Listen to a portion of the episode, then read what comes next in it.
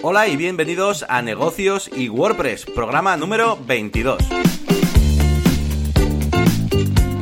Bienvenidos otra vez más a Negocios y WordPress. Hoy estamos a 30 de agosto y bueno, ya sabéis, este podcast dedicado a partes iguales, tanto pues eh, a los negocios, al emprendimiento, a pues cómo gestionar eh, tu marca y tu tiempo, y también dedicado a este CMS que es WordPress, que tiene ya pues eh, incluso un poquito más del 30% de todas las páginas de internet ya en su, en su poder. Y nada, hoy tenemos un programa dedicado al testimonio de los clientes, esos testimonios que nos dejan en nuestras páginas web y bueno, vamos a ver un poquito pues cómo gestionarlos y sobre todo, muy importante, eh, cómo conseguir que, nos dejen estos, testimonios. Pero bueno, antes de comenzar, como siempre, una pequeña presentación. Eh, yo soy Jenny García, consultor de branding, diseñador, implementador WordPress también podéis encontrarme en internet en la máquina de branding, también tengo un canal de, YouTube.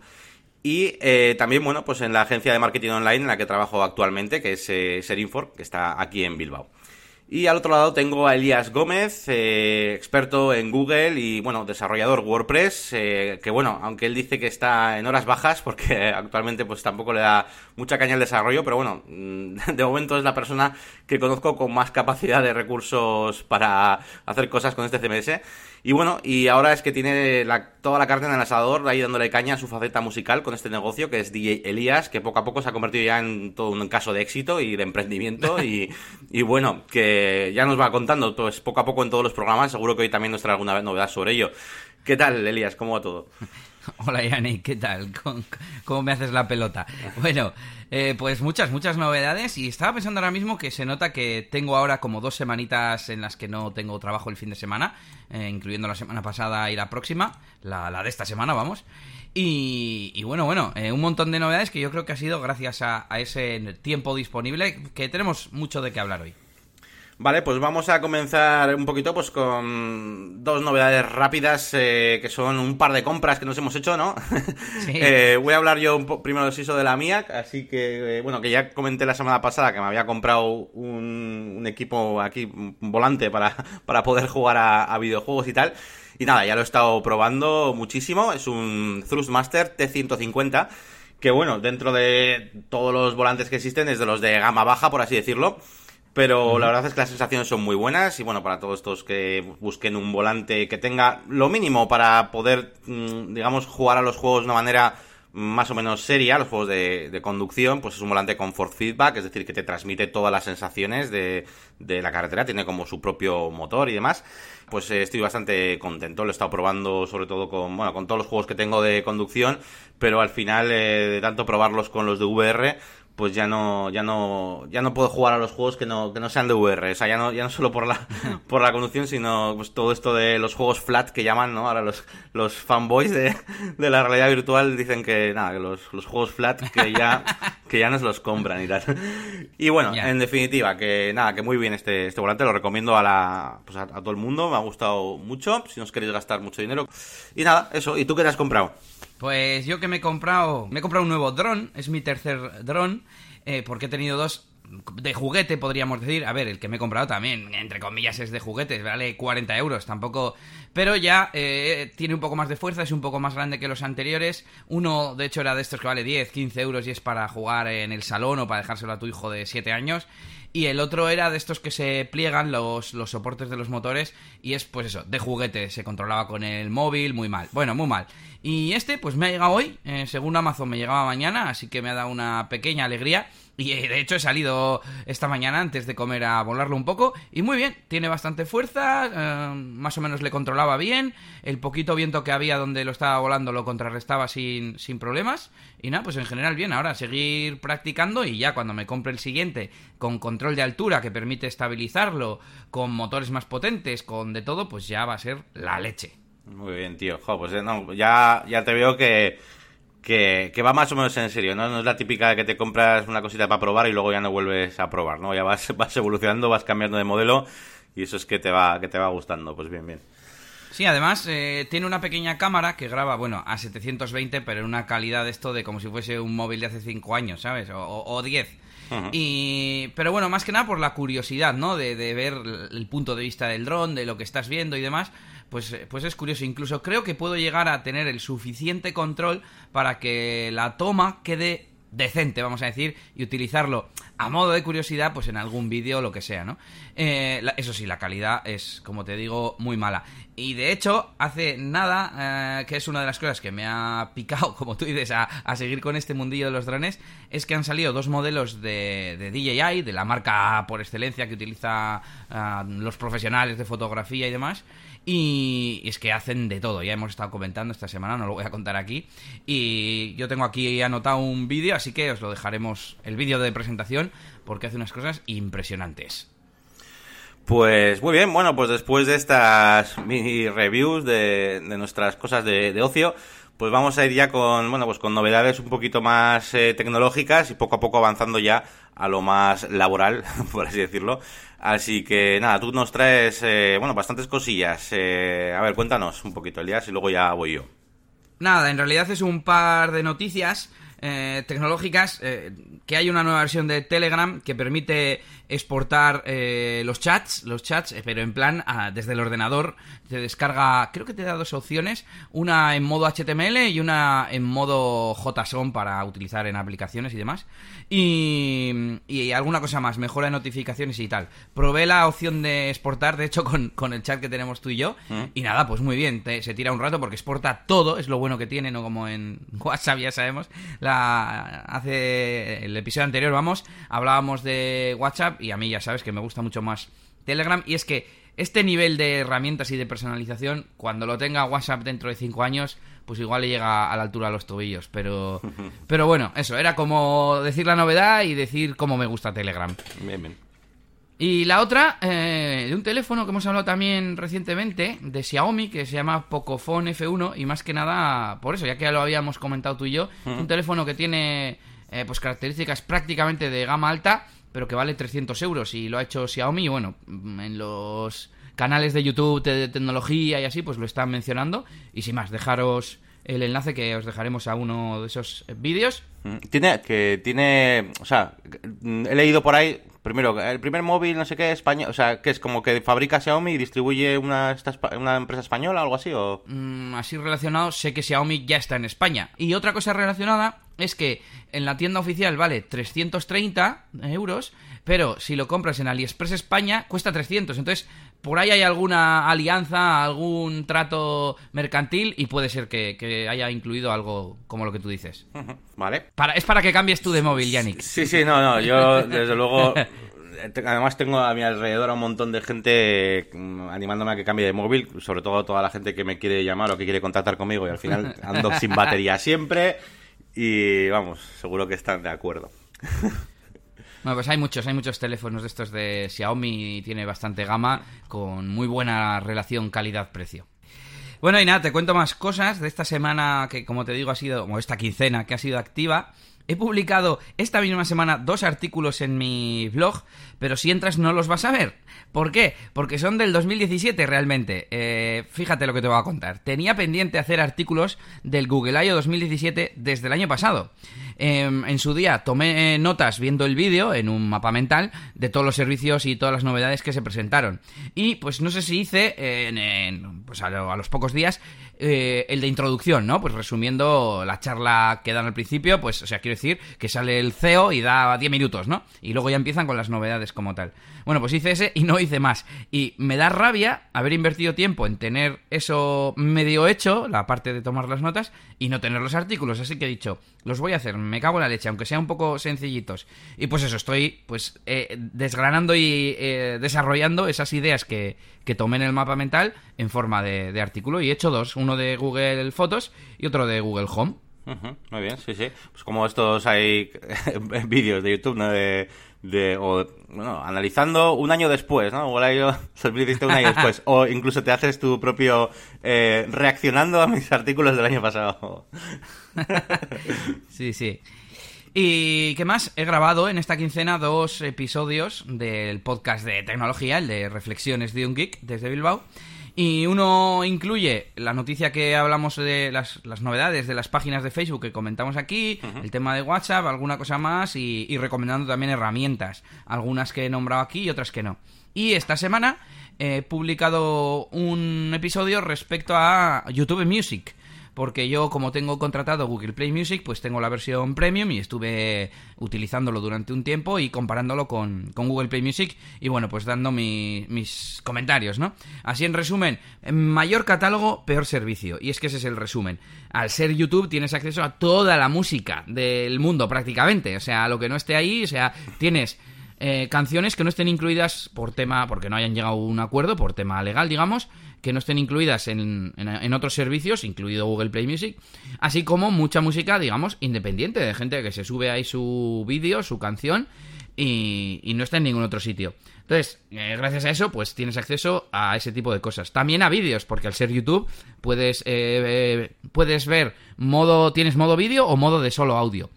Entonces, en el modo vídeo, pues puedes ver, yo que sé, conciertos, videoclips, que, muchas veces no es el mismo audio que la canción. Tienen una intro, tienen una interrupción en el medio. Te iba a decir que estaría guapo, no sé si lo hará, no creo, pero bueno, estaría guapo que detectara si realmente es un, hay vídeo o si no hay vídeo. Ya sabes que hay muchos canales que ponen, pues eso, eh, una canción de fondo con, sin más, con un logotipo en medio.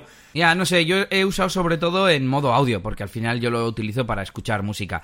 Lo único que, bueno, sí que trasteo un poco a ver cómo funcionaba. Y aquí voy con los fallos. Tiene un montón de cosas que le faltan, pues porque es un servicio recién nacido y yo creo que un poco experimental de, de Google.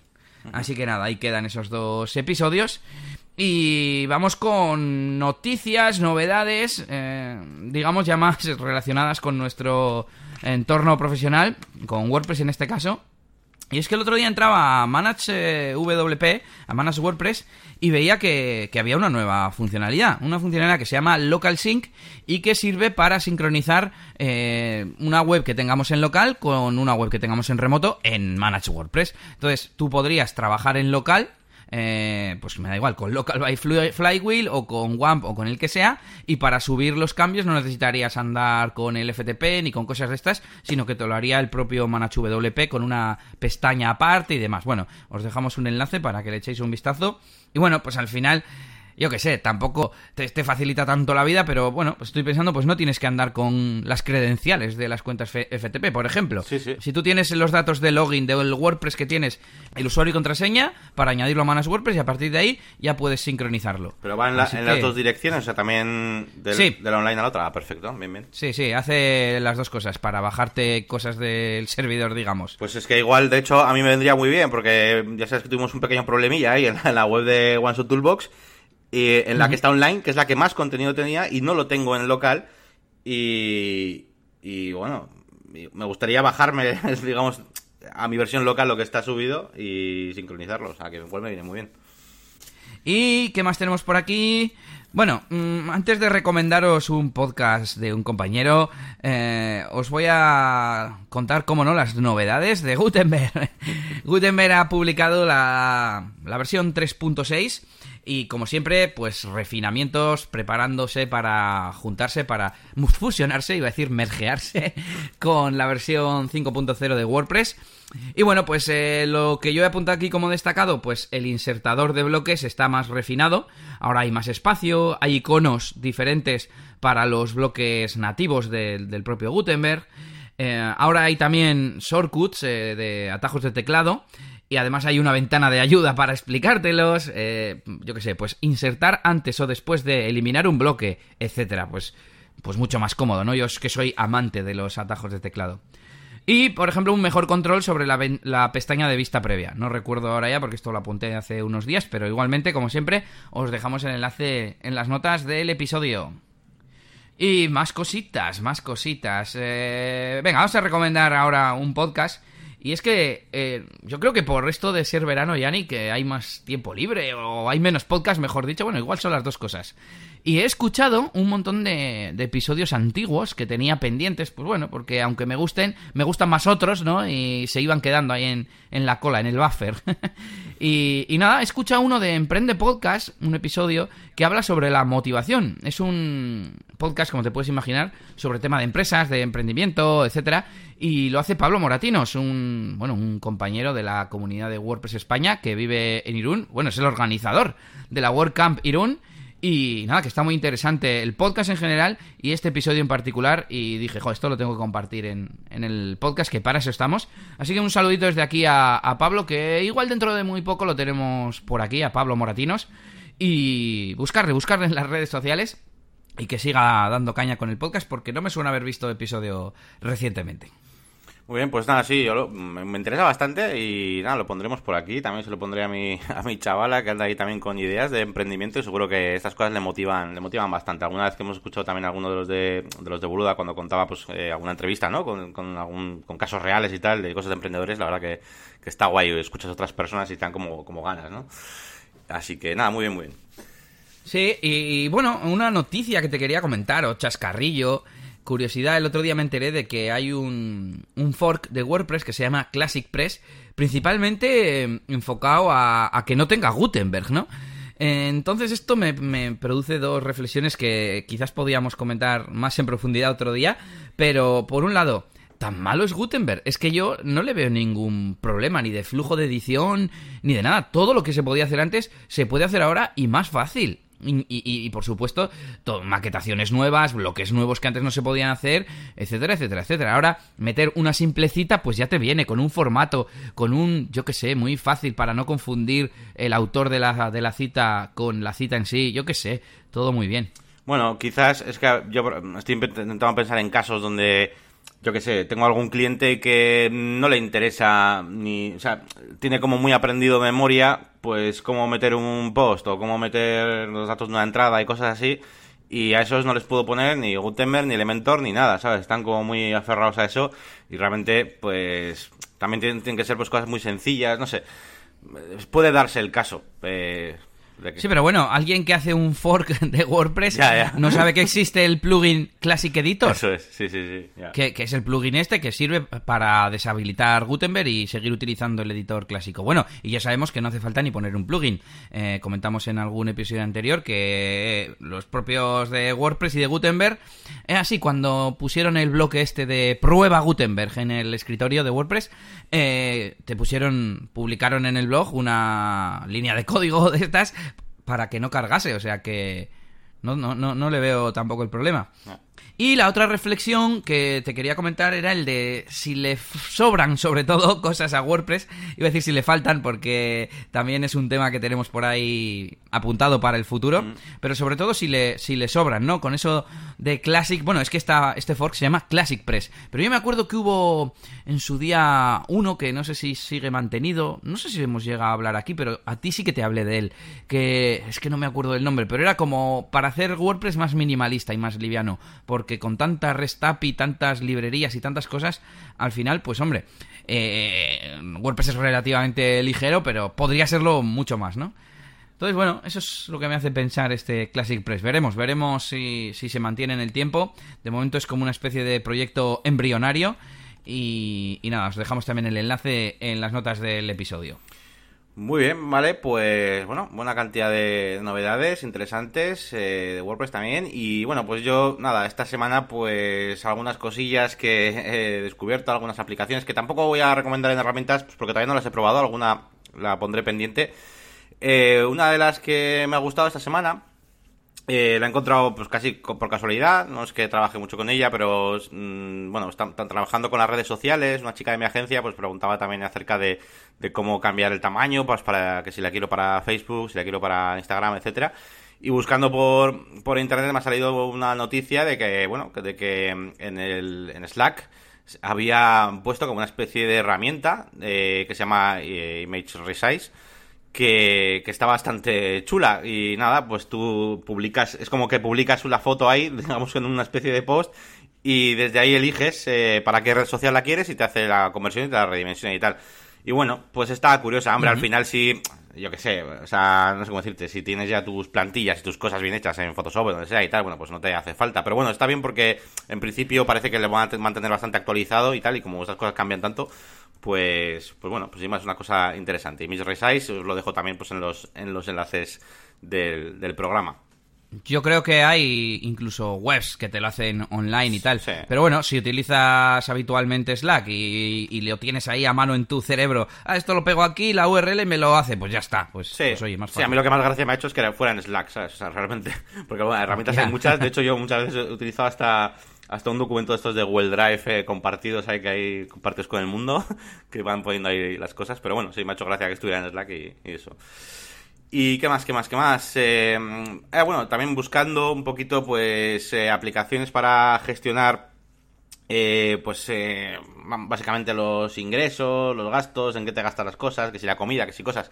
Bueno, pues he descubierto una, una aplicación que tiene muy buena pinta, que no he probado todavía, eh, pero que sí que voy a utilizar eh, de seguro, porque estoy buscando una y bueno, esta es la primera que voy a usar, o por lo menos para, probarla, y se llama eh, budget.cool.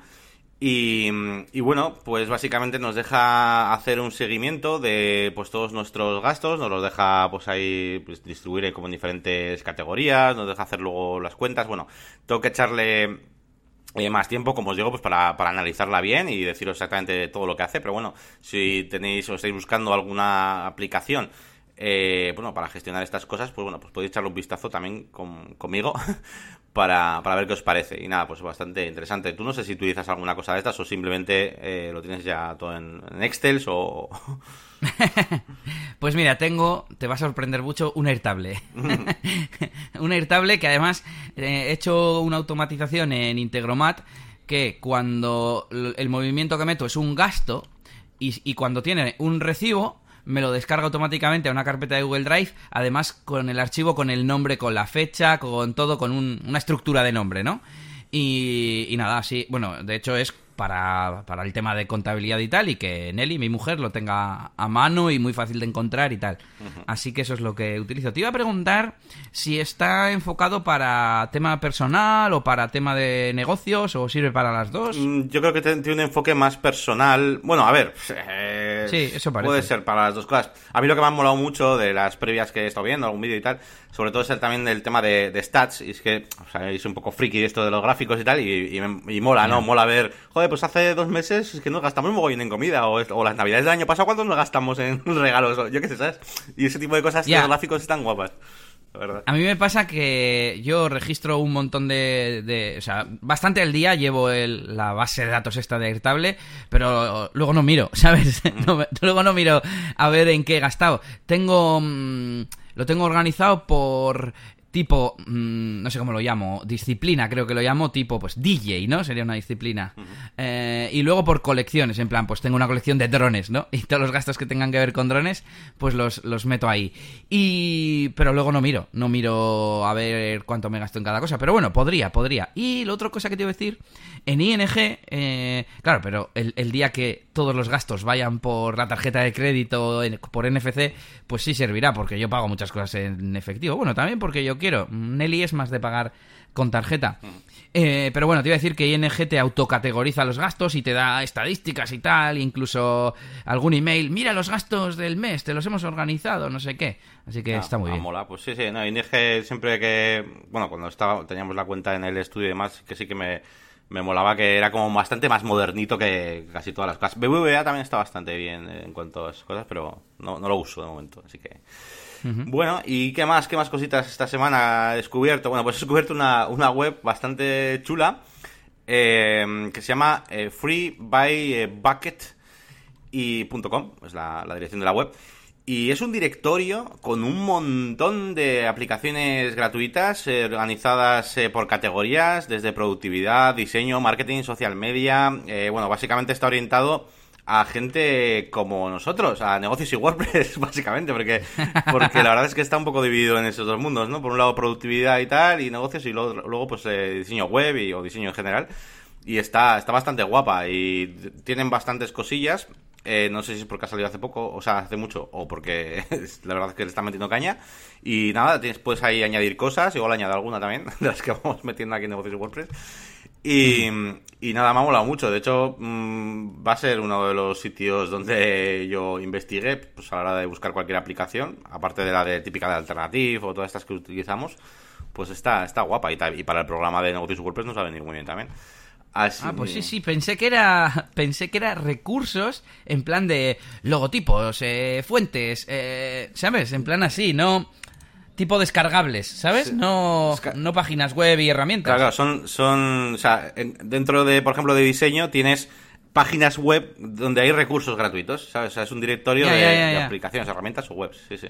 ¿Qué más, qué más cositas? Bueno, pues ya, mm, digamos, de cosas de curro, pues fue y un poco pues, relacionadas con un día de WordPress, pues tampoco hay muchas novedades. No, la única, pues he estado bastante, una duda que, que quería traer aquí al programa, pues que también pues relaciona un poco con WordPress y que es una duda que tengo, pues ya hace tiempo, porque todo el tema de, la caché, no sé muy bien exactamente cómo funciona y casualidad pues esta semana hemos tenido algunos problemas con alguna página web que, que bueno, era una tienda, es una tienda online, que le actualizamos mucho los contenidos y demás y tenía, bueno, tenía instalado ya, porque es una página web que hemos cogido su mantenimiento hace poco, y tenía instalado un plugin de caché y, y es que hemos estado actualizando muchos productos y, y tenía uno de, de mis técnicos que se estaba ahí volviendo loco con el cliente porque el cliente no conseguía ver eh, los cambios y demás y no parecía que la web no, no, no los veía, ¿no? Y, y yo en cuanto me he ido a los plugins y he visto que estaba el de caché, he dicho, guau, pues seguro que tiene que ver con esto. Y efectivamente lo he desactivado, he desactivado el plugin de caché y ya se podía ver todo bien. Eh, claro, mm, lo más rápido y para también para que el cliente pues tranquilizarle y todo, pues ha sido decirle, oye, teníais instalado este plugin de caché y tal, te lo he desactivado porque lo que hace el plugin pues básicamente es que eh, bueno, pues refresca, digamos, la información más tarde, ¿no? Pues a costa de que la veas, que, de que te cargue más rápido, ¿no? Y guardes esa- esas cosas en memoria. Pero claro, me he quedado con la duda de, de, bueno, por un lado, mm, veo a todo el mundo recomendar que utilizar, o muchas personas, por ejemplo, recomiendan utilizar estos plugins de caché, eh, pero por otro lado, no sé hasta qué punto, o sea, es funcional, ¿no? O sea, cuando actualizas los productos de una, página, de una tienda online o, o no sé, estos plugins quizás, que claro, yo no los he manejado mucho, no sé si te permiten decir que unas cosas se actualicen y otras no, o que te cárgame todo en caché, pero cuando actualice eso no, es que no, no lo sé, no sé cómo va esto y claro, a mí me trae bastantes problemas, no es la primera vez que algún cliente no ve algo que nos ha pedido y es como, no, no, es que tienes que refrescar, tienes que refrescar o se va a refrescar solo, es que no saben. Claro, muchos clientes, incluso aunque no tengas lo de caché, cuando ellos mismos tienen que hacer con F5, o sea, me han quejado muchas veces, ¿no? De control F5, pero es que, joder, mis clientes en la tienda online no saben hacer control F5, no hacen eso. Lo que quiero es que lo vean directamente. Y en el fondo, en el fondo, digo, pues, es que tienen razón. No sé cómo, no sé cómo manejar estas situaciones, ¿no? ¿Tú, tú qué opinas? ¿Qué opino? Pues a ver, yo creo que en caché yo al menos soy no soy nada experto y creo que es el problema es una mala configuración. Para que entiendas el concepto, siempre se dice de no de que hay que sacar de la caché la página del carrito en un e-commerce, ¿no? Tú imagínate que un tío añade una una mm, un elemento, un producto, joder, que no me salía, al carrito y no le aparece. O peor, le sale el carrito de otro, porque como está cacheado, Claro. ah, ¿sabes? Ujú. Pues no, no tendría sentido, ¿no? Entonces, eh, realmente lo que hay que hacer es configurar bien la caché. eh, qué páginas se tienen que actualizar, cuáles no, establecer bien las condiciones de tiempo, etcétera. Y en, y en principio con eso debería funcionar. Eh, es complejo. Yo ya te digo, soy el primero que dice que no soy experto y con algún cliente me ha pasado esto, ¿no? De haber publicado, por ejemplo, en una inmobiliaria un nuevo inmueble y es que no me aparece en la web. O he cambiado las fotos y no se me cambian.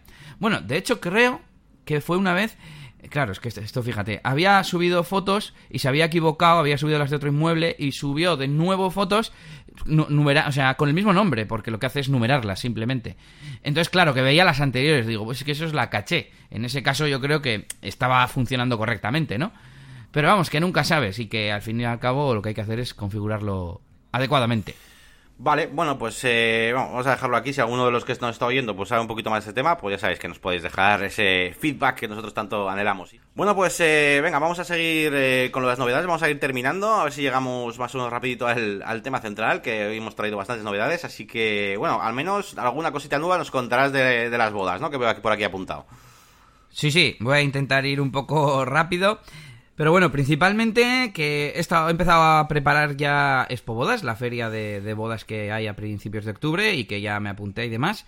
Por un lado, estoy preparando el anuncio que va a ir en el catálogo impreso que dan a todos los visitantes en la puerta. Y nada, pues hay que mandar un anuncio en, en A5 y pues he he estado diseñándolo, bueno, diseñándolo y pidiéndote a ti ayuda. Y creo que al final vamos a optar por ese ejemplo que hiciste minimalista con una foto, ya que tengo fotos profesionales y sin más, de datos de contacto, eh, logotipo y eslogan y, y no creo que ponga nada más. Y al final haré foto en blanco y negro, todo blanco y negro, excepto mi logo, como para que llame la atención, en mi color corporativo. Muy bien. También tuvimos una reunioncilla, eh, mi mujer y dos amigos que van a estar ahí echándome una mano.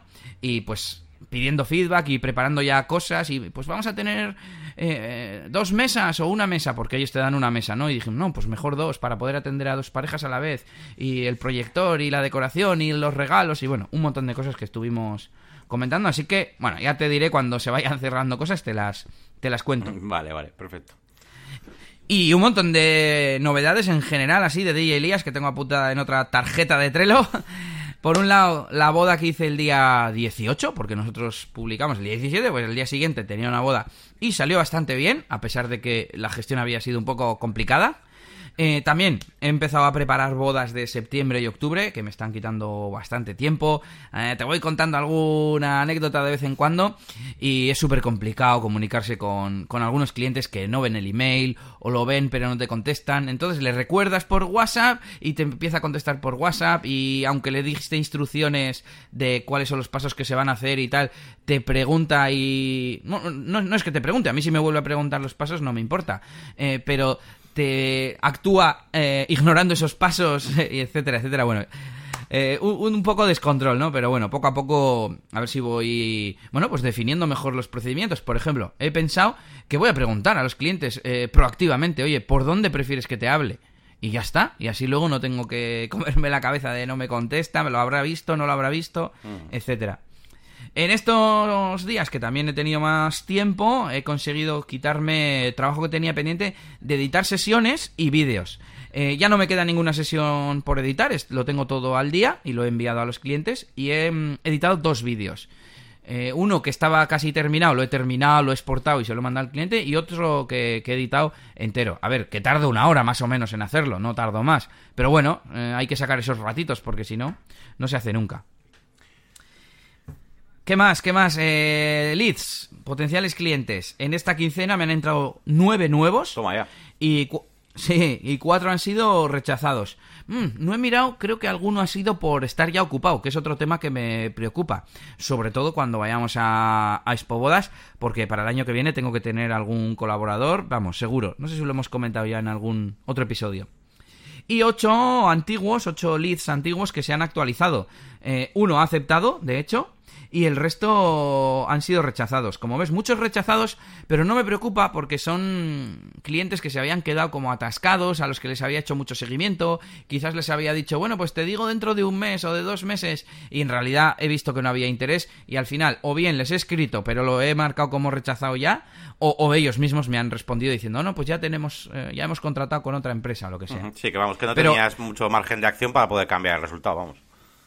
Sí, y no solo no me embajona, sino que me alegra, porque es como que estoy, eh, me sale en inglés, tío, streamline, eh, adelgazando mis procesos y sé que me va a costar menos a partir de ahora gestionarlo, porque me voy a dar cuenta antes de a cuál a qué cliente le interesa y a cuál no, de verdad, ¿sabes? Como un poco de aprendizaje.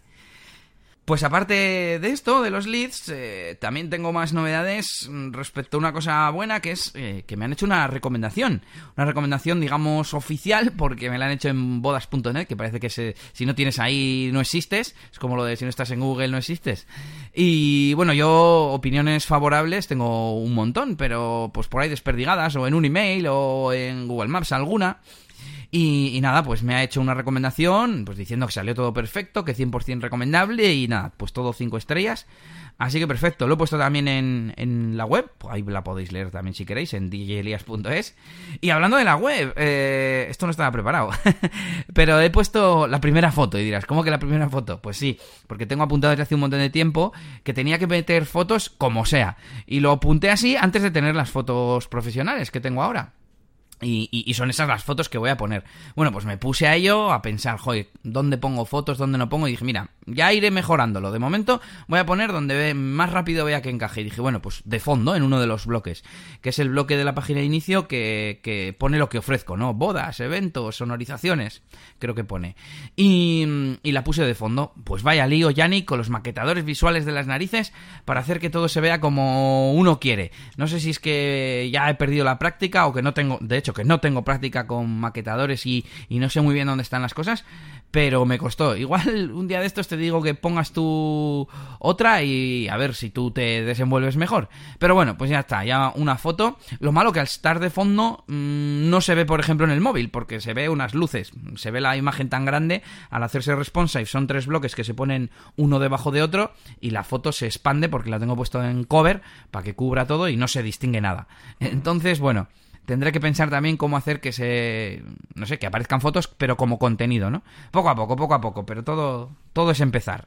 Sí bueno te iba a decir que lo, cuando me pasa a mí algo de eso eh, que en la versión escritorio la uso como fondo y pero luego realmente también quiero que se vea como contenido al final acabo haciendo un bloque que, que desaparece en el escritorio y aparece en móvil un bloque que no aparecía antes pues que, ya. y, y ya está no pero bueno y nada, aparte de esto, pequeñas actualizaciones, varias. Eh, sigo pasando eventos antiguos a la Airtable de gestión. Ya estoy en el último año y ya nada. Yo creo que para la semana que viene me los quito de encima a todos porque además de los que son tan viejos no tengo tanta información archivada. Entonces, eh, lo bueno es que paso antes eh, la, la, información a, a limpio, ¿no? También he estado haciendo plantillas de email con un programa que uso que se llama Atext, que es tipo Text Expander, para tener snippets de emails, pero es que es la leche, porque puedes rellenar campos, puedes hacer que se rellene el asunto y que automáticamente, o sea, que rellene no solo el contenido del email, sino el asunto, etcétera, etcétera. De hecho, mmm, el siguiente paso que quiero hacer es que esos emails se envíen solos. Claro, tengo que tener muy bien definido el flujo, lo que decíamos antes del cliente, que el cliente esté informado de cuáles van a ser los pasos, para que cuando quede un mes antes automáticamente los registros de Airtable entren en una vista que yo lo llamo previo, que es el mes anterior a la boda, pues para hacer ciertas tareas que hago cuando queda un mes, ¿no? Y que cuando eso pase, automáticamente se le envíe el email al cliente con el contenido y ya está. Además, por ejemplo, una tontería, un campo que tengo en ese email es un campo en el que elijo la palabra boda o la palabra fiesta, porque empieza, ya queda menos de un mes para la boda o la fiesta, ¿no? Entonces, claro, ese texto puede salir de Airtable perfectamente, ¿sabes? Entonces, bueno, pues se puede, se puede hacer a través de Airtable. Y hablando de automatizaciones, he pasado todas las automatizaciones que tenía en Zapier, las he pasado a Integromat, ya he terminado, y lo bueno es que ahora me ahorro 15 dólares al mes. Y además, la plataforma me gusta, me gusta un poco más, yo creo. Bien. Y la, las limitaciones no te, vamos, no, por lo que veo, no te, no te afectan, las que tenga Integromat, me refiero. Uh, ¿Limitaciones de, de estar en el plan gratuito? Eh, sí, porque claro, con el otro pues tienes las, el número de niveles, ¿no? Y de recetas y tal, pero... Pues en, eh, una de las cosas es que Zapier en el modo gratis no te permite automatizaciones de más de dos pasos, o sea, solo te permite Eso, disparador sí. y una acción. En Integromat, en el plan gratuito, tú puedes poner muchas acciones en una automatización. Uh -huh. Y eh, además, eh, la, el conteo de las ejecuciones que se hacen, las tareas que se ejecutan, etcétera, funciona distinto. Entonces, eh, sí que es verdad que en Integromat. Mmm, ¿Cómo decirlo? Mm, cuenta más acciones, pero si es algo que no necesitas que se ejecute cada 15 minutos, pues no te hace falta, ¿no? Eh, no sé, de momento no he visto ninguna limitación. Incluso me gusta más algunas cosas como, por ejemplo, eh, yo cuando creo un nuevo lead en Airtable, hago que se me cree una nueva tarea en Todoist, ¿vale? En una carpeta que se llama leads. Bueno, pues lo creo con la fecha por delante, en plan 2018.08, si es agosto, punto 30, si es el día 30, ¿no? Y para hacer eso en Zapier necesitaba meter un paso intermedio que me transformaba la fecha en una cadena, no sé qué, no sé qué. Bueno, pues en Integromat, en el campo que rellenas lo que quieres que aparezca, eh, puedes meter una fórmula directamente que te lo transforma, ¿vale? Uh -huh. O sea, es una tontería, pero pues, pues no sé, como más flexible o no sé cómo decirlo. Eh, mira, voy a pedir feedback de los eh, de los oyentes, tanto si usan alguna herramienta de estas de automatización como si quieren empezar a usar, que nos pregunten, que nos pregunten cosas que estoy empezando a controlar bastante, por así decir, entre comillas. Sigo avanzando en organizar un poco la oficina para tenerla disponible. Yo creo que para, durante el mes que viene ya podremos recibir aquí a, a, gente. Y que he terminado de ordenar también carpetas de música. No sé si lo comenté aquí. Mm, eh. Las la, pues he terminado ya y solo he dejado tres años, que yo creo que, que, es suficiente. Pero incluso he estado pensando en en, digamos, tener una carpeta que se llame novedades y ya está, y no ordenarlo por años, ¿sabes? Y ir quitando automáticamente lo que se vaya quedando viejo y ya está, o pasándolo a la carpeta de la década de los 2010, que es, que es la otra carpeta que, que, voy generando poco a poco. Y nada, esas son las novedades de DJ Elías, ¿qué te parece? Bueno, muy, muy bien, bastante cargadito, pues bien, además porque no, cosas nuevas y también otras que vas que vas cerrando, así que vas haciendo bien, vas haciendo bien las tareas. Y, nada, hablando de tareas, eh, bueno, yo me he marcado, eh, me he marcado probar Integromat mm, durante la siguiente quincena, y a ver si podemos hablar de ello en, la, en el siguiente episodio, puedo hablar un poquito de lo que me ha parecido. Y también tengo marcado una cosa que no, he comentado las novedades, que bueno, es que ha, ha, salido esto de Facebook Watch, que tenía que haberlo, lo tenía aquí marcado como en mi cabeza hablar cuando has hablado tú de, de YouTube Music y todo eso y que bueno ha salido de Estados Unidos y parece que está ya me parece que está ya disponible en España lo de Facebook Watch esta especie de YouTube de Facebook y lo quiero probar también así que también me la, me la he puesto en mis cosas de repasar para comentar en el siguiente programa. Y, y nada yo creo que con esto ya terminamos las novedades. Así que bueno venga vamos a avanzar. Eh, no tenemos feedback eh, Así que vamos a ir directamente con las herramientas. Eh, Dale con, ahí. Con cuatro herramientas que os vamos a recomendar esta, esta semana. Eh, por mi parte, pues un par de, plugins para WordPress. Y tú, Elías, creo que tienes algo un poco más variado. A ver, cuéntanos. Sí, eh, bueno, mm, en realidad estábamos hablando antes que eh, a mí me gustaría recomendar herramientas que realmente utilizo en el día a día y que yo sé que funcionan y que, yo le diría a cualquiera, mira, utiliza esto que yo lo utilizo y tal, ¿no? Pero es que ya se me han acabado, se me van acabando, entonces ya solo nos queda recomendar eh, alguna herramienta que hemos utilizado puntualmente o que hemos descubierto, como las que tú has comentado antes. Y hoy voy con una de tema de negocios y otra de tema, bueno, no WordPress, pero más orientada a diseño y a, estos temas, ¿no? Una es para generar facturas. Hemos hablado algunas veces de herramientas de facturación. Tenemos pendiente también hacer un, especial de, estos temas.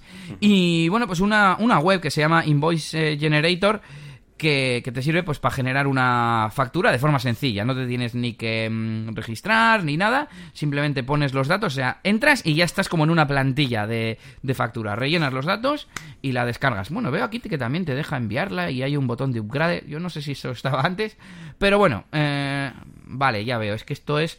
Vale, es una especie de, de caramelito para que te suscribas a un un servicio que se llama Invoiced, que cuesta 10 dólares al mes. Bueno, pero ahí tenéis la parte gratuita, sobre, aparte de gratuita, sencilla. No necesitas registrarte ni nada, necesitas hacer una factura rápida, pues bueno, lo haces y, punto. Ahí queda la, recomendación y el enlace en las notas del episodio. Muy bien. Eh, sí, bueno, bastante útil, sobre todo si es de estos que haces una factura cada mucho, por lo que sea, pues eh, viene, viene bien.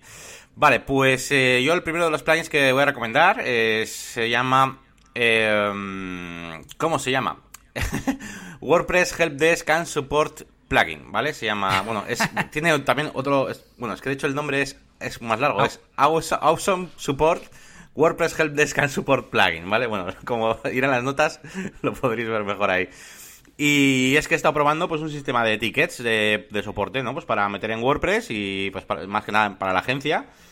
Y me he probado varios y me ha gustado bastante este porque, no sé, tiene como... Me ha gustado todo, lo que está como preparado para todo. No le he echado un primer vistazo. Bueno, lo típico de que hace, eh, haces una prueba con que todo funcione, que se creen los tickets, que no sé qué, que entres y luego ya, pues el diseño es otra historia, ¿no? Pero me ha gustado que tiene todo contemplado, tiene un montón de de, para configurar todo tipo de notificaciones, para configurar el, el RGPD, que estuvimos hablando de eso en el anterior episodio, y tiene eh, para meter lo de las coletillas en todos los sitios, está súper bien, puedes poner como incluso asignar diferentes empleados para... Bueno, está súper bien y es gratuito, bueno, la versión gratuita que es la que estoy utilizando y no he visto ninguna limitación para nada en todo lo que estoy usando. Y nada, me ha molado muchísimo y seguramente lo, lo, lo pongamos en marcha para ver si podemos reducir un poquito eh, todas esas incidencias, eh, pues bueno, menores, digamos, que nos quitan bastante tiempo de llamadas y nos paran un poquito el flujo de trabajo. Y, bueno, también la, aventura de, de, enseñarles, de formar a, los clientes de que a partir de ahora pues se haga de esta manera. Para los nuevos era más fácil, pero para los anteriores pues también va a ser una aventurilla. Pero bueno, eh, que el plugin está muy bien. Y nada, este, este es lo que os recomiendo esta semana, uno de los dos fuerza con esa educación del cliente en, las formas de trabajo. Bueno, pues ahora una mira, para ti. No sé si, has- si lo has mirado, porque yo hay veces que te pongo aquí cosas y digo, ah, esto me gustaría tenerlo en secreto, para que no lo vea Yannick de antemano. Pero bueno, es una web que se llama Picular, picular.co, eh, que sirve para eh, generar paletas de colores, poniendo pues un- una palabra, por ejemplo. Yo tengo aquí guardado con Garden, ¿no? Voy a poner Sky. Bueno, con, con Garden también me servía, pues en, en Sky, pues me genera colores azules, un crema, un rojo, que no sé si será del sol, porque es un poco rosáceo. Eh, voy a poner City, me saldrán grises, me imagino. Sí, bueno, azules claros, grises. Y eso, pues tú pones una palabra clave y te genera colores relacionados con ese, con ese concepto. Así que bueno, puede estar bien a veces para inspirarse o para lo que sea, ¿no? Voy a poner luxury, por ejemplo, ¿no? Suponte que estás haciendo una web de, de lujo, de cosas de lujo. Bueno, pues me sale un poco de, de todo, no le veo mucha relación. Pero bueno, sobre todo temas de naturaleza, de... Voy a poner river. Y sale pues verde, azul... Bien, bien, está chulo. Veo que lo estás probando, ¿verdad? Sí, lo estoy, lo estoy probando. Estoy... No, me gusta, me gusta. Es bastante sencillito, está bien. Yo, yo es que utilizo uno que es el, Ado- el Adobe Color eh, CC, que es esta web que antes se llamaba Cooler hace muchos años. Y ahora es eh, color.adobe.com y tiene una función que pone Explore. Y también puedes hacer un poco lo mismo, solo que, claro, cuando tú pones, por ejemplo, pues Woman, te salen mm, pf, 200 paletas diferentes, ¿sabes? Y es un poco Cristo, porque claro, eh, para algunos es eh, los tonos de la piel y para otras personas pues son tonos morados y tal. Entonces es un poco así. Y esta, por ejemplo, es más sencillita. La verdad que me gusta más porque, porque bueno, es como más, más limpia, no sé. Me gusta. Estoy viendo, mira, cada, cada, te habrás dado cuenta que cada color sale como representado con un recuadro de distintos tamaños cada uno. Y es que abajo pone, aparte del código de color que puedes copiarlo pinchando encima, a la derecha hay un icono como de foto. Si te posas encima, sale la foto en la que se basa. Ah, vale, vale, vale, vale. Vale, y se vale. queda marcada, o sea, es un color que sale de una foto relacionada con la búsqueda. Un poco así Sí, sí, extraño, Esto, pero... es como, esto es como uno de, las de, los, de los extensiones que recomendé en un programa que era para transformar una foto en un color. Pues parecido. Esto lo, lo hace la web, está. Sí, sí, está, está curioso, al menos para jugar un poco y oye, para... Yo creo que diseñadores estas cosas sí que las pueden tener ahí en su arsenal de herramientas. Sí, sí, muy bien. Vale, pues apuntada queda. Y nada, queda mi última recomendación, que es un plugin que se llama Activity Log. Eh, bueno, es un plugin para, bueno, pues para que tener pues vigilado para ver un registro pues de todas las cosas que ocurren en tu instalación de WordPress. Y bueno, hay diferentes. Yo, yo he usado este hasta ahora. Eh, no me acuerdo ahora de lo que hacían el resto, hace tiempo ya que uso este y bueno, pues es el que os recomiendo.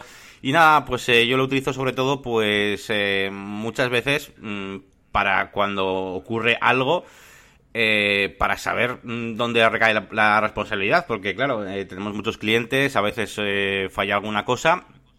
Incluso la típica página web que has desarrollado hace, mm, venga, te voy a decir, mes y medio, y que se has entregado al cliente, el cliente no tiene mantenimiento y de repente hay una cosa que está rota o que no está funcionando bien y a mí me gusta saber si es una cosa ocasionada por nosotros o no, o ese cliente ha, ha metido ahí la mano y ha hecho algo, ¿no? En el panel de control. Sí, claro. Eh, entonces, bueno, ese tipo de cosas. Y al final, bueno, pues, y, para otras muchas también, ¿eh? Pero bueno, es una especie de registro. A mí me, me gusta bastante. Tengo, tengo pendiente mirar eh, como cuánto carga esto WordPress o si tiene algún, alguna pega en ese sentido, porque si no, si no, si, si realmente hace la web más o menos igual de fluida, más o menos, es una de las cosas que pondría en mi, en mi lista de plugins obligatorios, eh, realmente. Es una cosa que utilizo a lo tonto, a lo tonto, utilizo bastante y sobre todo echo mucho de menos cuando no la he puesto y cuando me pasa el, el problema. Yo te iba a hacer un par de comentarios. Uno, que yo creo que estas cosas en webs de clientes habría que ponerlas siempre, so- sobre todo si, si el cliente tiene acceso al panel de control, claro, me refiero. Eh, y por otro lado, que yo creo que afecta, tiene que afectar a la carga del, pa- del panel de control por narices, porque está registrando todo lo que hace. Ya, de panel hecho, sí, sí. Hace tiempo usábamos el 1, que yo tengo fichado, que se llama Stream, que sirve para lo mismo, es, es para eso, para lo que has descrito. Eh, veo que última actualización hace cuatro meses, 30.000 instalaciones, no está mal, y tiene cuatro estrellas, así que vamos bien. Y, y, mm, creo recordar que, eh, no sé si tenía, yo creo que tenía una tabla propia en la base de datos y que, vamos, ocupaba un montón, porque claro, está registrando cada evento. Ya. Pero bueno, oye, si no es ningún problema, em, por un lado la base de datos y por otro lado el rendimiento, que tampoco creo que afecte tanto, pues yo creo que es algo muy positivo. Y nada, pues bueno, pues estas son las, las herramientas de este, de este episodio y, y nada, vamos a, a continuar eh, con el tema con el tema principal que, que tenemos que abordar, que es el de los testimonios de, de clientes. Oh, y, yeah. y nada, vamos con ello. Bueno, eh, un poquito la idea de este, de este programa, pues eso, es eh, hablar primero pues de, de- de- de lo mucho que, que- de lo, lo importante que es, ¿no? Ya nos comentabas tú en ese comentario que te han dejado en bodas y lo lo suyo es buscar más un servicio de una empresa.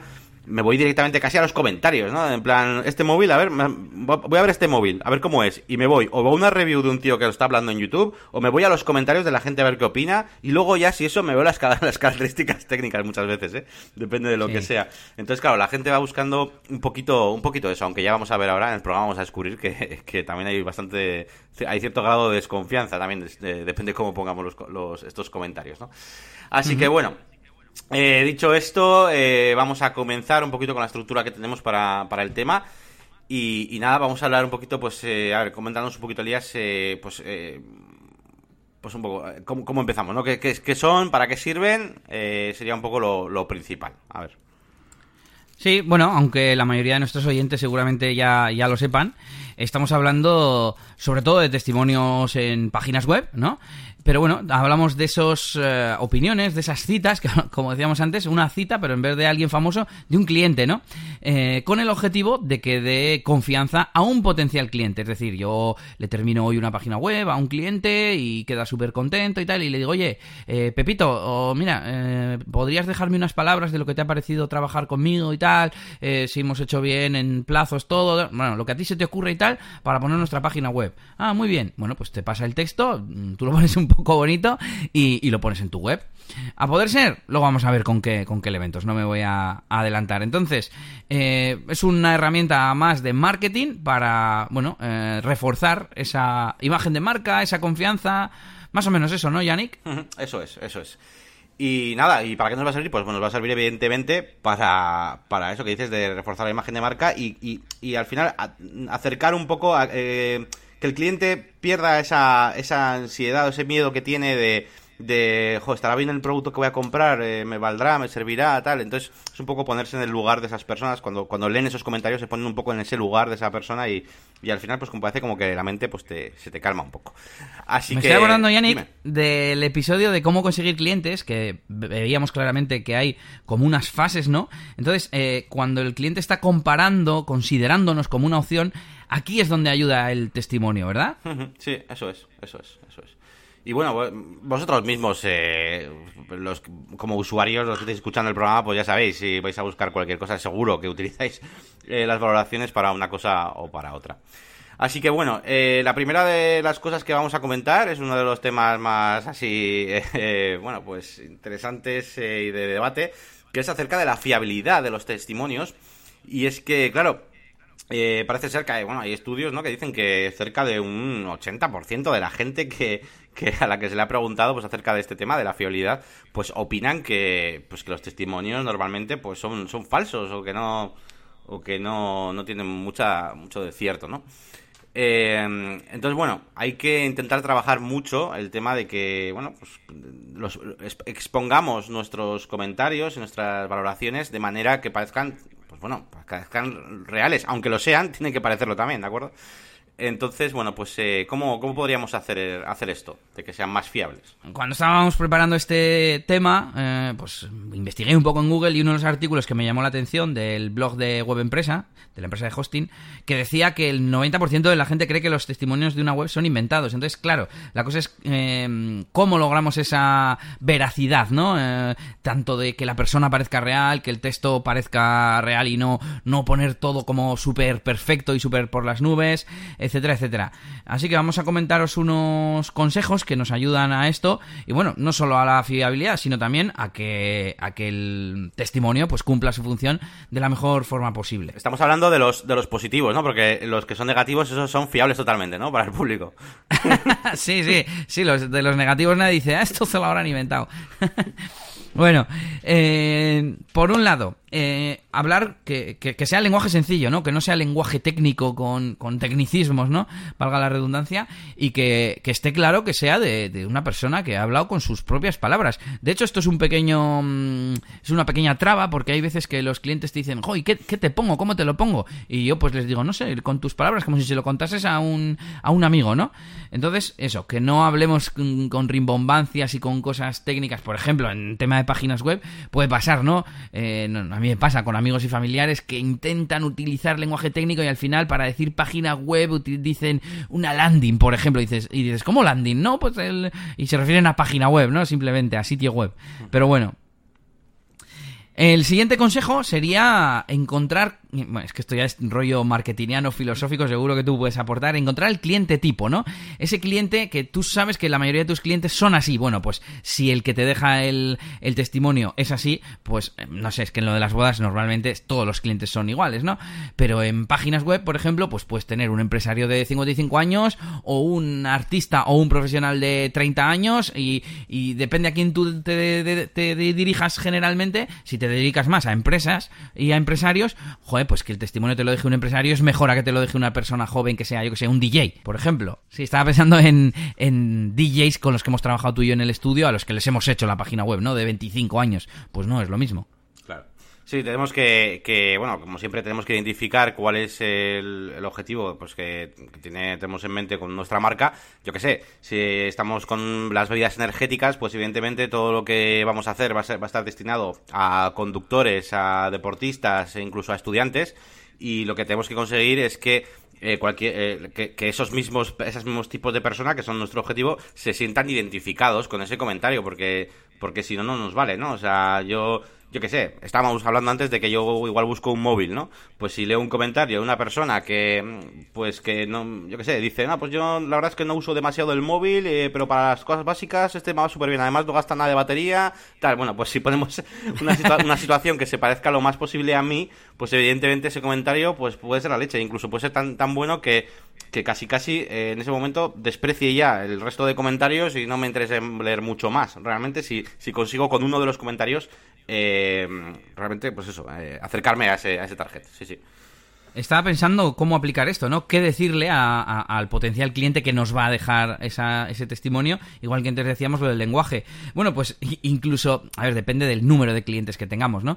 Pero, eh, por ejemplo, si estoy pensando en lo mío, ¿no? En DJ de eventos y tal. Igual yo no me hago muchas comuniones o no me interesas, no me interesa hacer comuniones, pues igual hasta ignoro el pedirle, o sea, descarto el pedirle a ese cliente, aunque haya quedado contento, pedirle una, mm, una recomendación, ¿no? Porque no va a encajar lo que decimos con el cliente tipo, con el buyer persona. Eh, entonces ese sería quizás el consejo, ¿no? Mm, mm, dentro de las posibilidades, pedirle recomendaciones al que encaje más o menos en nuestro perfil de, cliente. Sí, sí, totalmente. O sea, esto hay que filtrarlo. Tenéis que, tenéis que elegir vosotros, eh, bueno, evidentemente vamos a elegir, si, somos nosotros los que vamos a, incitar a, a los clientes a que nos pongan una valoración eh, proactivamente. evidentemente, si nos ponen una porque sí, pues nos la han puesto, pero si somos nosotros, tenemos que elegir muy bien y evidentemente vamos a elegir a los clientes que más pinta de estar satisfechos eh, eh, tengan. si hemos hecho un buen trabajo, el cliente ha estado contento con nosotros, evidentemente esos son los primeros y dentro de esos, evidentemente, los que más coincidan con nuestro, con nuestro target. Yo lo que recomiendo es hacer una especie de mini plantilla para ponérselo lo más fácil posible con cosas del tipo, pues... yo qué sé, si te pueden poner a qué se dedican, eh, ahora vas a hablar tú también de los beneficios, en, qué te ha ayudado, cositas así que, vayan definiendo pues, pues, pues mejor. Y si no te lo ponen, casi lo pones hasta tú. Eh, si no te lo ponen, le puedes poner una etiquetita a cada uno que ponga, pues yo qué sé, José Miguel, consultor de marketing online o conductor de autobuses o, bueno, pues ayudarte de esas cosas también. Sí, me estás haciendo pensar ¿eh? en modificar el formulario que yo tengo para recoger testimonios. Bueno, seguimos con más consejos, luego, luego tocamos ese tema. Y hablando de qué, quién es el cliente que nos, nos va a dejar estos testimonios, hay que identificar al autor, es decir, que ponga claramente quién es el que lo pone. No vale con solamente con que el cliente tenga ese perfil que, nosotros buscamos, ¿no? O, que coincida con nuestro buyer persona. Sino que eh, tiene que poner, pues, a poder ser con su foto, que ya sabemos que nos fiamos mucho más, la foto de nuevo, que sea realista, no una foto de estudio ahí super pro, bueno, pues una foto que salga normal en un sitio normal o con un fondo o algo así, pues ya, pues ya valdría. Y por supuesto, nombre y como tú decías, incluso dedicación, para que eh, psicológicamente coincida con ese buyer persona, ¿no? Que, que alguien que tiene vamos a volver a lo de antes, eh, una empresa, 55 años, y, y, busca a alguien que le haga la página web, justo ve ahí la foto de un señor que parece que tiene 55 años, que pone CEO o gerente de no sé qué SL y, que le has hecho bien la página web, ¿no? Sí, sí, esa es una de las cosas por las que eh, yo creo, uno, a menos en un pequeño porcentaje, los comentarios negativos... Eh, tienen un poco más de, fiabilidad, de realismo. ¿Por qué? Pues porque suelen aportar más detalles, más de la situación, más de cosas de estas.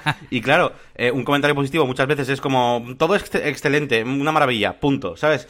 Y, sin embargo, cuando te pasan cosas malas, claro, cuando te pasan cosas malas, eh, te dicen, joder, pues que yo trabajo no sé qué y encima me pasó esto. Entonces, claro, al dar más detalles, pues al final es más fiable. Entonces tenemos que conseguir que sea lo más, lo más real posible, lo más real. ¿Cómo lo haces más real? Pues dando más detalles. Al final es, así, nombre, la foto, eh, todo lo que puedas, todo lo que puedas. Vale, los siguientes apartados o consejos son un poco complicados porque, claro, es difícil hacer que el cliente, quizás que el cliente ponga eso que queremos, ¿no? Tenemos aquí puesto que debe hablar de los beneficios y no de la empresa. Claro, no me sirve nada decir, ah, esta empresa es muy seria porque lleva no sé cuánto tiempo, no sé qué. No, no, eso no nos sirve. Lo que tiene que poner es, me atendieron muy bien porque yo tenía este problema y la página web que me han hecho me está dando clientes o el día de mi boda fue perfecto gracias al trabajo de Elías o lo que sea, ¿no?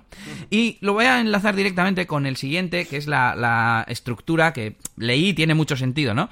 Eh, estructurar eh, la opinión o el testimonio como en tres partes. Describir brevemente la situación anterior a la contratación, cómo fue el proceso de, creación o de eh, negociación o lo que sea, o de preparación, y el resultado que, obtuviste, ¿no? Como decíamos ahora con, los clientes.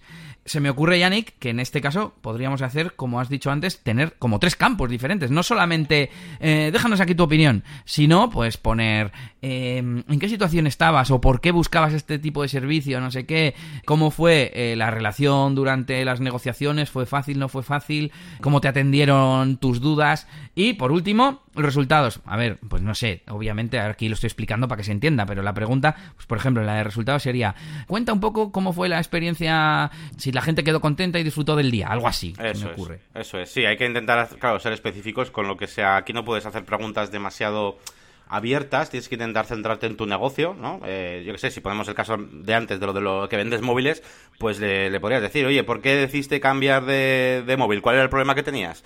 Eh, y luego directamente pues pasar a un... Eh, ¿Y ahora? ¿Ahora cómo te ves? ¿Qué, qué, ha mejorado tú esto, no? Entonces tú podrías decir, jo, pues es que antes no, tenía nada de batería, mandaba súper mal, ta, ta, ta, y ahora, ahora va genial, no sé qué, lo que sea, ¿no? Y es hablar eso de antes, durante y después. Y mm, yo quería hacerte un pequeño matiz sobre el otro que has dicho de hablar de, mm, los beneficios y no de la empresa. Y es, que, y es que, bueno, no es exactamente de eso, sino que también me, parece muy interesante eh, matizar que depende de dónde pongan los comentarios, pues eso, que no, que no vayan a la, de la empresa. Si tú, si tú tienes una página web y tienes diferentes servicios, eh, pues eso que, yo qué sé, si estás, a ver, evidentemente, yo qué sé, vendes páginas web o, marketing, como hacemos nosotros, bueno, pues si estás hablando del diseño de logotipos, pues bueno, pues evidentemente que los comentarios sean de eso, sean de acerca del logotipo, de, ese tipo de cosas. Esto al final es como cuando diseñamos la estructura de la página web y, hacemos ese embudo de conversión y demás, pues intentamos ser específicos. Sí, lo iba a reforzar con que yo tengo pensado, eh, a ver, actualmente en la página web solo tengo testimonios en la página de inicio y están puestos a capón, están escritos ahí en un, en un widget, en un bloque del, del page builder que uso, el de Site Origin. Y, pero yo los estoy recogiendo, ya los tengo creado desde hace tiempo, en un custom type de valoraciones. Entonces, mi idea era tener un, un vínculo, digamos, con. Solo que al final la página web no la estoy organizando así, ¿no? Pero que se vinculase a qué servicio eh, pertenece, ¿sabes? Si pertenece a una boda, si pertenece a una fiesta infantil o si pertenece, no sé, a un cumpleaños o a una fiesta privada. ¿Para qué? Para que luego, debajo de las bodas, que las dos o tres eh, testimonios que salgan sean de otras bodas, no que sean de comuniones o de fiestas de pueblo. Claro, claro, claro. Sí, sí. Claro. Dime, dime. No, iba a decir que, que, sí, vale, que salga debajo de una boda eh, una opinión buena de que en las fiestas de pueblo trabajaste muy bien, pues sí, va a ayudar, ¿no? No, no perjudica, no molesta, pero mucho mejor si la opinión es de una boda, es lógico. Sí, sí. Y seguimos con un tema peliagudo, me río aquí. que son los testimonios negativos. ¿Qué hacer? ¿Qué hacer? No sé si quieres contar esa experiencia reciente que tienes de un familiar o sin más. Bueno, sí, eh, hace poco teníamos, eh, bueno, pues una, unos testimonios eh, negativos dentro de, pues, de los comentarios de la empresa. Además, bueno, son testimonios que se han dejado pues tanto en las valoraciones de Google como como en otras fuentes, de en periódicos incluso, etcétera, en artículos. y sobre todo estamos hablando de valoraciones negativas, eh, en este caso, porque vamos a hablar de, dos tipos de valoraciones negativas. Por un lado están las valoraciones negativas que son más o menos constructivas, que realmente sí que son fáciles de, bueno, no sé cómo decirte, de gestionar y de aclarar o no sé cómo llamarlo. Y luego están las valoraciones negativas que son totalmente, pues, bueno, pues falsas, infundadas o que pretenden hacer daño y que casi casi se podrían eh, solucionar por, por vías legales fue en ese sentido. Entonces, eh, en este caso eh, personal, pues bueno, pues fue de lo segundo. Y... Sí, nos referimos a. Yo creo que nos referimos a las segundas, porque la gente cuando ve. Oh, pues la verdad es que estaba la comida muy rica, estaba todo muy limpio, lo único que nos tardaron mucho en servir. Joder, pues bueno pues yo creo que cualquiera dice, o sea, para, para un empresario esa opinión es positiva, solo que tiene algo que mejorar. Claro, lo que tenemos que hacer es aprender.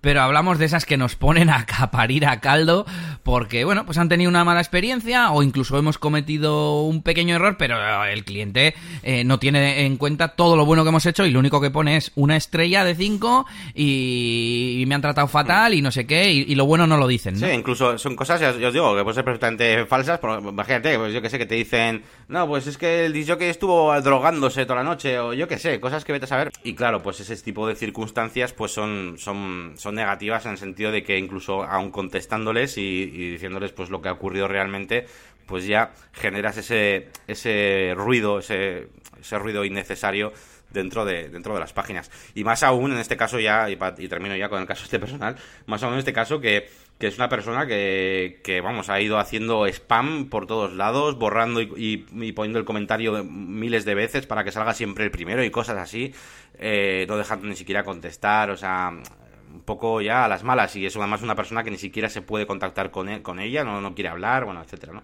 Entonces, ¿Y cómo, cómo se gestiona esto? ¿Cómo se gestiona, Yannick? Claro, entonces, eh, bueno, pues eh, al final eh, lo, eh, tienes que tienes que, ser capaz de, mentalizarte que estás en un sitio público, al igual que estás cuando estás en una conferencia, pues tú no contestarías de manera brusca ni, ni nada, porque al final, bueno, pues eh, estás en público y, hay cosas quizás delicadas o, privadas que tampoco hace falta mencionar. Entonces, yo lo, que recomiendo en estos casos es bueno pues eh, contestar una reseña pues totalmente objetiva con el mayor de los respetos.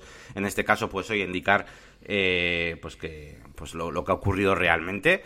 Y, nada y, es que no puedes hacer no puedes hacer mucho más. En el caso de Google pues eh, reportar eh, que hay un usuario que está haciendo spam y, no deja ni, no deja a otras entre comillas a otras personas publicar sus sus valoraciones y, y que todo vaya pues lo normal oye que tienes una valoración negativa pues muy bien vale pero pues ya está no tampoco tampoco vayas vayas por ahí porque, porque no.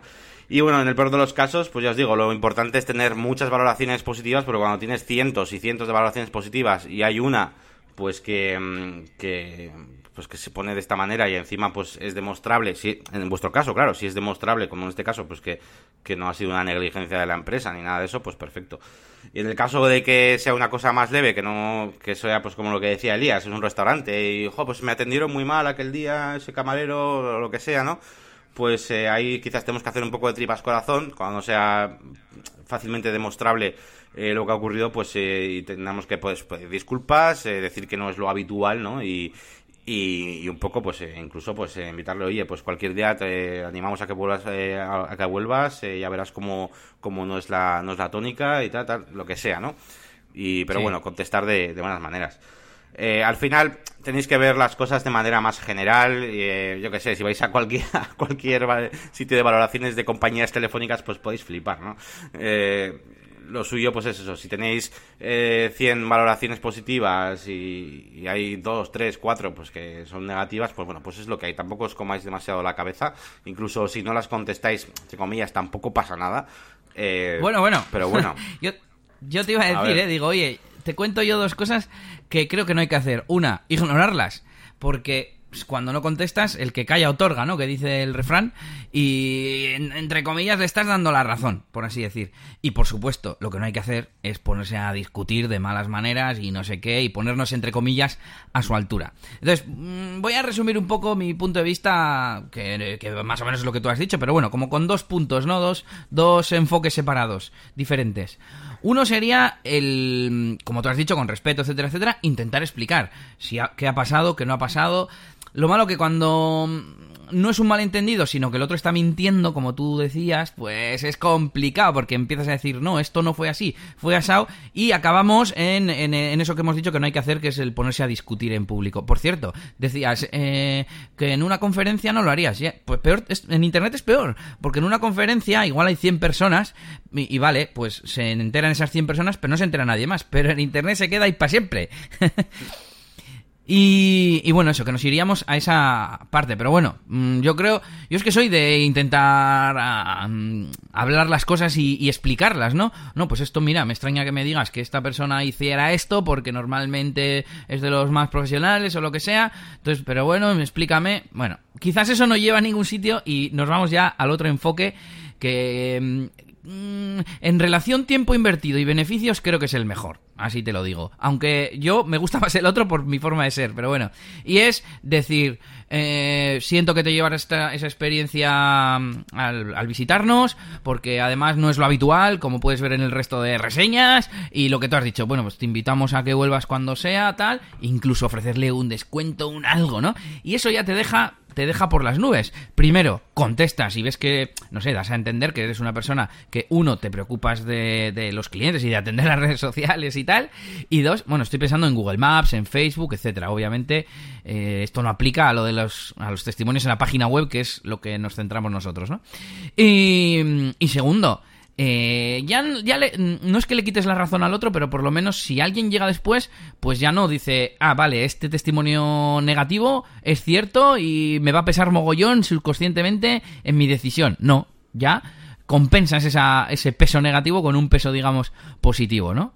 y, bueno, pues yo creo que esa es la, la mejor forma. Sí, a ver, no, yo estoy de acuerdo, eh, que hay que contestar. Lo que pasa que, como decía antes, yo veo como dos tipos de casos negativos eh, no, no, el, no, el, ejemplo que has puesto tú del restaurante de que medio bien, medio mal, ¿no? Dentro de los que son todo malos, eh, veo los que son, pues eso, no sé cómo decirte, cuando eh, este que comentaba yo antes, pues es un caso en el que directamente, no sé cómo decirte, no, no puede, es como el que te digo, de las drogas del, del DJ, que se te iba por ahí drogando. ¿Qué, qué, vas a razonar ahí? Hay, hay, como mucho tu comentario ya no puede ir dirigido hacia él, porque realmente no vas a dialogar con él. Lo que tienes que hacer es, si quieres, es un comentario que aunque se lo escribas hacia él, pero realmente estás escribiéndolo a la comunidad en general. Es un poco eh, así, de esta manera, porque claro, si, de la otra forma sí que hablas directamente con él, haces un trato más personal, intentas reconducirlo y decirle, oye, pues vuelve, lo que sea, pero cuando ves que te están atacando gratuitamente, de hecho, hay mucho porcentaje de esos, de esos comentarios negativos eh, que son venganzas, por así decirlo, de, de, gente por, por, por miles de cosas. Y en esos casos, solo en esos casos es cuando digo que tampoco pasa nada si, si, lo, si no nos enzarzamos ahí, pero desde luego si, si contestamos, pues eso, que sea pues una contestación, pues no para seguir el hilo, de, sino bueno, pues para dejarlo ahí para todo el público. Ya, cuando digamos miente, ¿no? Porque una cosa es que, yo que sé, que le sacaras la carne fría y el tío diga, no vayáis a este restaurante que te tratan de pena, a mí me sacaron el filete frío. Bueno, pues a ese todavía le puedes contestar, jo, pues ya lo sentimos, había mucho trabajo, no sé qué. Pero sin embargo, alguien que miente y dice, alguna vez de la empresa que trabajaba me dicen, oye, que nos han mandado esto mm, el, al lunes siguiente, ¿no? Jo, el DJ quería comentaros que no ponía peticiones. Y es en plan, a ver, que registro todo en el tractor, en el programa que utilizo. Te puedo decir de memoria cuáles fueron peticiones, cuáles no. ¿Cómo que no pongo peticiones? Bueno, entonces, eso, que pues el DJ no hizo caso, no sé qué, y, cuando, y, es en plan, mira, es que es mentira, es que ¿para qué, va, qué vas a contestar en público? ¿Eres una mentirosa? ¿No? Es un poco lo que dices. Claro, eso es. Bueno, pues seguimos eh, con un tema pues no, de, del anterior programa, que es eh, el Reglamento General de Protección de Datos. Haciendo un poco el guion este, dije, joder, habrá que pedirle consentimiento para usar esos datos al cliente, ¿no? Entonces, casi que les remitimos al programa anterior para que se lo escuchen y, bueno, eso, que hay que tener permiso para utilizar el nombre, la foto y lo que vayamos a publicar del cliente. Bueno, y la propia opinión. Sí, tenerlo en cuenta. Y nos vamos con la parte práctica, que es, y ya con esto terminamos, lo vamos a hacer rapidito, cómo implantarlos en WordPress, ¿no? Mm, básicamente yo he apuntado dos formas, con plugins que ya existen de testimonios, porque sobre todo mm, a mí me interesa la gestión integral, ¿no? Porque sí, vale, sí, los recopilamos por email y luego pues cualquier forma nos vale, ¿no? Eh, en, el blog, en el post, en la categoría testimonios, en, eh, con un page builder ahí a, mano, como decíamos antes, pero yo creo que lo, lo más guay es poderlos recopilar a través de la página web automáticamente y que de forma automática o con previa aprobación o lo que sea se muestren en, en el servicio correspondiente o donde los tengamos eh, puestos programados para que aparezcan, ¿no? Sin más, comentar los dos métodos. Es que no tiene mucho. No, os podemos recomendar ninguno porque no usamos ningún plugin para recopilarlos. Pero estoy seguro de que mm, podéis buscar alguno en el repositorio de WordPress. Ya sabéis que esté actualizado, que tenga muchas descargas, que tenga buena puntuación. Eh, algún día podríamos hablar de cómo elegir un buen, un buen plugin. Y si no, eh, si tenéis ya un poco más de experiencia, si sabéis eh, programar y cacharrear un poco, pues quizás sería interesante el tema de los custom post types, porque hacerlo a través de un custom post type, porque mm, de esta forma podremos hacer cosas como tener una taxonomía o vincularlo con un custom field al servicio al que pertenece, como decíamos antes, podremos tener los campos que queramos. Yo, por ejemplo, me lo he creado a medida y tengo un campo de texto donde pongo un enlace eh, por si acaso la, el testimonio, la valoración es externa. Ah, que es de bodas.net, pues pongo el enlace, o si es de, de, Google Maps o lo que sea. Y claro, mm, pues el plugin que, que pongáis puede que lo tenga o puede que no. Se me ocurre incluso eh, un Gravity Forms con los campos esos que estábamos hablando antes, que son interesantes para preguntar al cliente y que automáticamente os lo meta en vuestro custom post type. No sé si podrá hacer alguna forma. ¿Qué, es, lo, es lo que hago yo? Ah, vale, vale. sí, sí, claro, porque eh, custom post type pues, se meten desde el panel de control y luego, pues sí, hay plugins pues de formularios, por ejemplo, como Gravity Forms, o de específicos para publicar contenido desde el frontend, ¿no? Que es al final lo que yo hago con Gravity Forms. Eh, puse un plugin adicional al de Gravity Forms que me permitía como vincular, ¿no? Eh, vale, lo que se mande aquí se almacena en los campos de este custom post type, ¿vale? En las valoraciones, en este caso, que lo he llamado.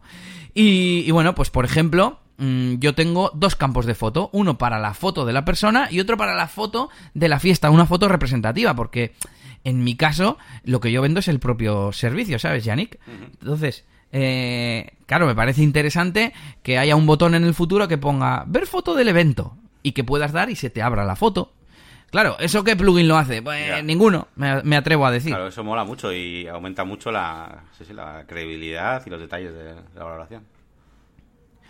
Así que, bueno, esas dos formas, ya por terminar, tenéis. ¿Se te ocurre a ti alguna otra, aparte de comentarios? Mm, no, lo único es utilizar plugins, pero ya no solo incluso para esa recopilación, digamos, más eh, orgánica o más natural, sino, eh, pues ya sabéis, pues con plugins podéis recopilar de Facebook, de Instagram, de donde queráis, de, Google Maps, o sea, de, Google, como has dicho tú antes.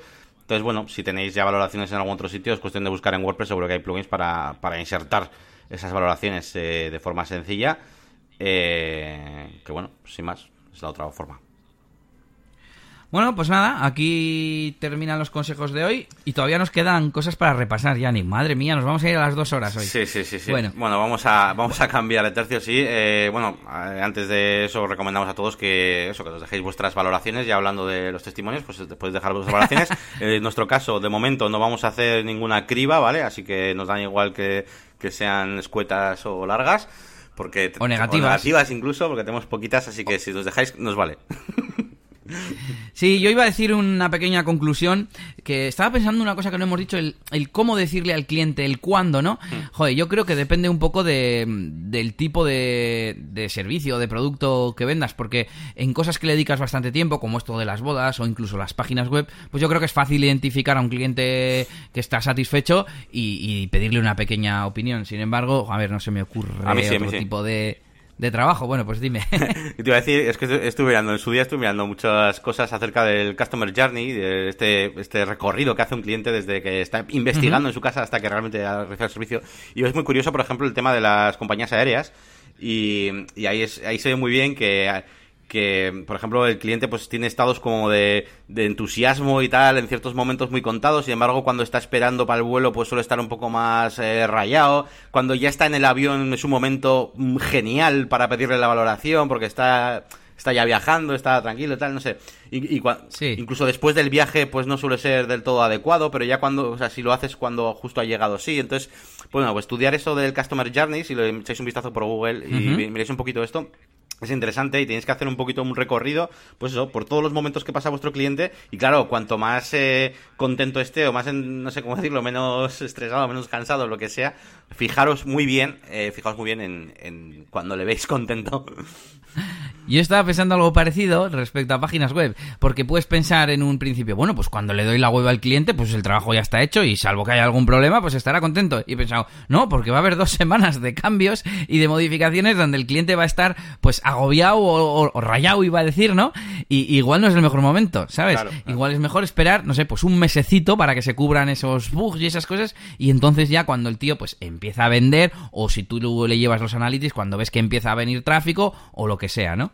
Algo así. Eso es. Por ejemplo, y por- por- por- rápidamente, por ejemplo, si os dedicáis al diseño gráfico, mi consejo es que si hacéis un logotipo o cualquier cosa de ese tipo, eh, esperéis a que el cliente haya hecho ya tarjetas de visita, cartelería, eh, vinilo el- y y ese tipo de cosas, porque le dan todo pues como más empaque a la marca en sí y ya la ve diferente. Ya no, ya no la ve tanto como el diseño que se le ha ocurrido al diseñador y tal, sino como ahora ya es una marca, está, está implantada. Cuando, algo sí. implantada, ¿vale? Por así decirlo. Sí, ya no es un dibujito, es, es, es mi empresa, ¿no? Eso que es. tengo aquí estas facturas, estas tarjetas o estas camisetas, Eso por ejemplo. Sí, sí. Bueno, pues con este consejo final vamos con, con el tiempo de descuento a- a- al repaso, que lo hemos llamado, ¿no? A las tareas. Y empiezo yo porque estuve hablando de Notion, Notion.so en el episodio anterior y te tengo que decir, Yannick, que lo he, probado, lo he estado probando y me ha gustado un montón, un montón. Es una especie de híbrido entre Airtable y Google Documents. O sea, a la izquierda tenemos una barra lateral y podemos tener como contenedores, como si fuesen carpetas, ¿no? Pero a su vez son una especie de documento, lo voy a llamar. Es un documento donde podemos tener distintos bloques, como si fuese un page builder. Pues una lista, bueno, un bloque de texto, por supuesto, un to-do list, un header, un toggle list en plan de acordeón que puedes desplegar y replegar, la cita, un divisor. Eh, podemos incrustar cosas tipo vídeos de YouTube, un tweet, etcétera, etcétera. Pero es que además, aparte de ser una especie de mm, documento dinámico interactivo, podemos incrustar cosas como una tabla. Bueno, se pueden tener tablas y tener vistas, como en Airtable, pues vista de calendario, vista de Kanban, por ejemplo. Y nada, pues que me, ha gustado mucho. Además, se puede compartir muy fácil, puedes cambiar los permisos muy fácil, puedes colaborar muy fácil. O sea, es muy flexible y muy colaborativo y muy, muy guay. Me ha, me ha gustado mucho. Si no estuviese usando ya Airtable, usaría esto para un montón de cosas. Eh, de verdad, probadlo. Tú, Yannick, pruébalo también. Sí, sí. Y nada, estuve mirando y en principio no vi nada especial que le faltase, por ejemplo, respecto a Airtable. Luego también es raro porque es todo es una página. Tú estás en, en un registro de una tabla, pero debajo puedes meterle bloques también. Tiene para poner una imagen de mm, cover arriba, un icono, descripción, no sé, muy de estas cosas que son sencillas, pero a la vez son complejas cuando las empiezas a, a sacar jugo, ¿sabes? Sí, sí. Y me callo ya. No, me, me estás dejando flipado y de hecho estoy en la página web viendo pues una live demo y, y es que yo he estado probando el famoso ThinkIt que estuvimos hablando la semana pasada un poquito y lo está probando en Sí. esto y me ha recordado muchísimo a Airtable y, y, y las vistas de tabla son iguales que las de Notion, pero iguales eh, iguales, o sea, y encima y, en- y encima ca- tú estás en vista de tabla, pero eso de vista de tabla lo puedes transformar en lista, o lo puedes transformar en mind map, o lo puedes transformar en un tipo Kanban como el Trello. Eh, y, y me ha parecido como un... O sea, es que me está pareciendo muy, muy, muy, muy, muy, pero muy parecido al, al Notion, tío, ahora que lo estoy viendo. Y, y me ha gustado mucho. Y mira, una cosa que, que he echado de menos de Airtable, porque yo esto lo estoy comparando con Airtable, ¿eh? La, la, la, el ZenKit, aunque ZenKit con Airtable, Sí, sí, vale. O sea, se parecen mucho, mucho, mucho, o por lo menos como lo he estado usando yo.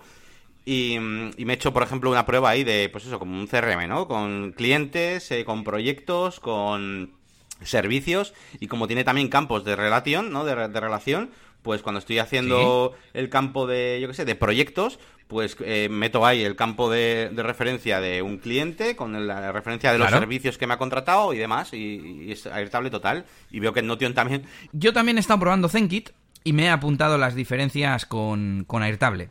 Depende de cómo lo vayas a usar, pero a mí me pareció bastante más completo Airtable. ZenKit tiene una funcionalidad de task list, o sea, de que las, los registros sean tareas y que se puedan marcar. Entonces, quizás para gestión de proyectos sea más adecuado ZenKit. Esa sería quizás la única condición de que si quieres usarlo para gestión de proyectos, eh, mejor en, en ZenKit. Voy a comentar las dos cosas que nos quedan muy rápido que mm, llevamos un tiempo probando Cloud HQ en lugar de Tandem para compartir etiquetas y nos va bien, ¿no? Mm, sobre todo con mi mujer, eh, porque tenemos más movimiento en las etiquetas y parece que va bien. Así que os lo recomendamos. Y por otro lado, os vamos a dejar un enlace a un episodio de un podcast que se llama Bitácora de Ciberseguridad, en el que hablaban de la RGPD al principio, eh, de sí, RGPD, mm, y hablaban del tema de los newsletters y tal, si hacía falta, si no hacía falta, y más que nada por aclarar que dijimos como que sí hacía falta volver a pedir el permiso. Pero bueno, también se intuía de lo que dijimos que si tú ya te habías pedido adecuadamente el permiso con su doble opt-in, etcétera, etcétera, realmente no hacía falta reconfirmar la inscripción en el, en el newsletter. Así que bueno, os dejamos el enlace. Este también es uno de esos episodios que he escuchado atrasados. Muy bien, pues. Pues nada, ya está todo dicho, ¿no? Sí, sí, sí. Eh, vale, pues nada, pues hasta aquí el programa de, programa de hoy, un programa bastante completito que podréis escuchar en varios eh, momentos de vuestro día, un trocito mientras coméis, un trocito mientras tenéis. que nos ha quedado un poco largo, sí. Y, nada, pues nada, con esto nos despedimos. Eh, ya sabéis, como siempre, que pesados pidiendo el feedback, eh, pero bueno, es lo que es lo que hay. Nos gusta que nos, que nos digáis, pues preguntéis cosas, que nos digáis qué os ha parecido las cosas, todo, etcétera. Vuestras valoraciones también. Vamos a despedirnos con nuestras direcciones de las páginas web y todo, y donde nos podéis encontrar que por un lado es, eh, bueno, eh, la página web del podcast es negocioswp.es, eh, que es el lugar de preferencia nuestro, por lo menos, para que nos dejéis comentarios, preguntas, etcétera. también nos podéis dirigir a nuestras páginas web propias. La mía es la máquina del branding.com y también tengo mi canal de YouTube. Y en el caso de Elías, podéis dirigiros a su página web que es eliasgomez.pro y eh, djelias.es pues para el tema de la música. Pero bueno, evidentemente para el tema de podcast y demás, pues a, la otra. Aunque bueno, preferimos la de negocios y WordPress. Y no sé, nada más. Eh, nada, que disfrutéis de este episodio y nada, que nos vemos en el siguiente sí, y de este fin de semana, porque es el último ya del verano para mucha gente, seguro, para del verano o de las vacaciones. Así que nada, nos vamos y hasta dentro de 15 días. Venga, Wow.